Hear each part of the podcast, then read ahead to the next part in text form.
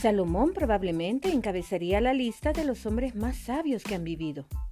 Durante su reinado en Israel, su riqueza, fama y popularidad no tuvieron precedentes. Él culminó el tan esperado Templo de Jerusalén y concertó una alianza estratégica con Egipto. Sin embargo, a pesar de todos sus éxitos en el trono, Salomón fue un fracaso en su hogar.